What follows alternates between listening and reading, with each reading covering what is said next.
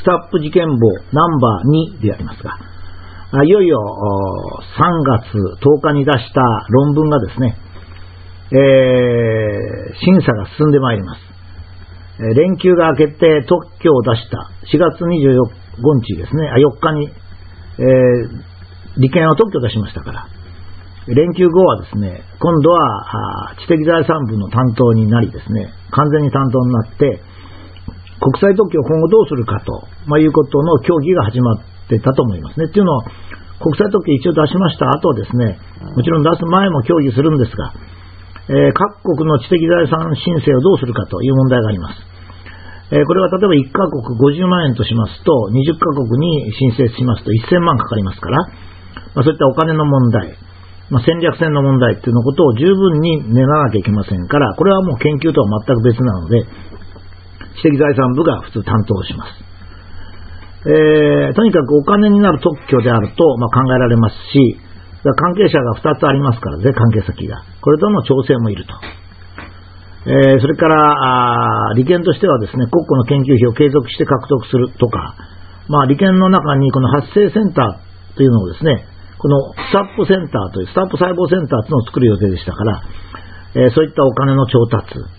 それからまあ、利権100年の刑というものにも大きく影響してくるような、この特許に強い関心を持ってたことは間違いありません。私は当時の利権の知的財産に関する重要会議の議事録を公開することを望みます。というのは利権はですね、多分、多分というかほとんど90%ぐらいの研究費を全部税金でやってますから、えー、もうすでに知的財産に関する重要会議の議事録を公開してもいいと思いますね。もしくは、何月何日にどういう会議が行われたかと、出席者は誰かぐらいは公開しないとですね、国民の税金を使った利権としては、説明をしてないということになると思います。これはもう利権の問題ですね、特許ですから。お金ですね、これは。これ現場は全くタッチしておりません。特許を出すまでは関係してますが、出した後の戦略っていうのは、現場から離れます。現場ではですね、まず、おぼかたさんが毎日のようにネイチャーから来る査読結果に追われていたと思います。論文を出すと数ヶ月で最初の審査の結果が来まして、通常は2ヶ月以内ぐらいに返事を出さないとボツになってしまいます。で、この審査は査読というんですけども、この査読は研究の筋道から文章、さらには語句の修正までもう詳細にわたります。例えば、まあ、私のかつてのドクターとか研究員が出した論文ではですね、まあ、稀に、えほとんど修正がない時もありますが、普通は20とか30とか、え追加、修正、説明などのことを求められます。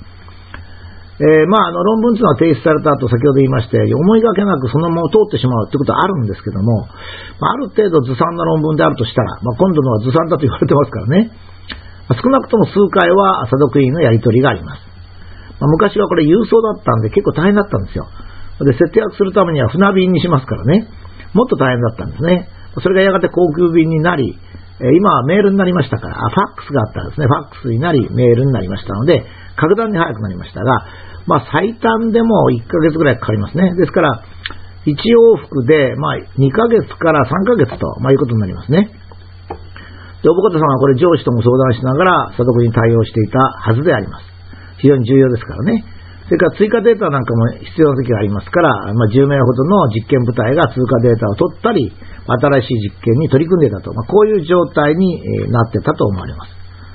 やっとその努力は実は報われてですね、投稿した論文がついに10ヶ月後の暮れですね。ですからまあ、大体、え、審査、査読の結果とやり取りが3回から5回ぐらいあったと、まあこういうふうに推定されるわけですが、10ヶ月後の暮れ申しまった2013年12月20日ですよ。私が今書いてる4ヶ月前ですね。アクセプト。つまり査読を通過して雑誌への掲載が決定されるということがなされました。論文を提出してもそれがアクセプトされるかどうかっていうのは一つの賭けですのでですね、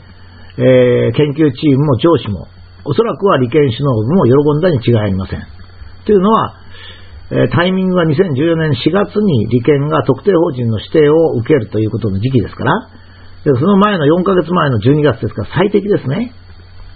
でこういったあの経営と極めて密接な関係のある論文とか特許はですね、普通は首脳部は事細かに知っています。それが首脳部の役割ですね。それから今度いろんな委員会が出てきて、おぼかたさんはおかしかったというようなことを言ってますが、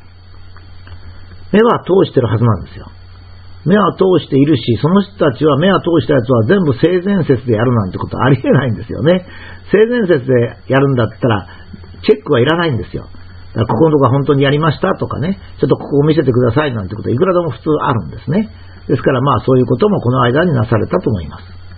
それからもう一つはですね、日本人って割と順調なんで、お上に従うという感じがありますから、お上が必ずいます、日本人の心の中には。だから、それから欧米のソサエティに深く入らないんでですね、えー、論文を出したら査読に従うというのが普通ですが、アメリカなどではですね、え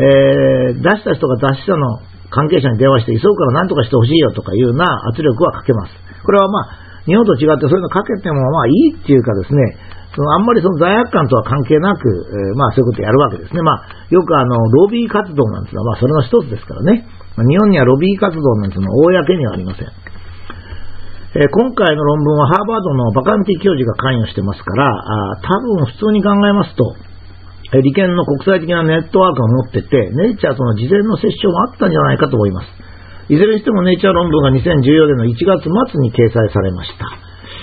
えー、利権もさらにその先のことを考えて動き出すようになります。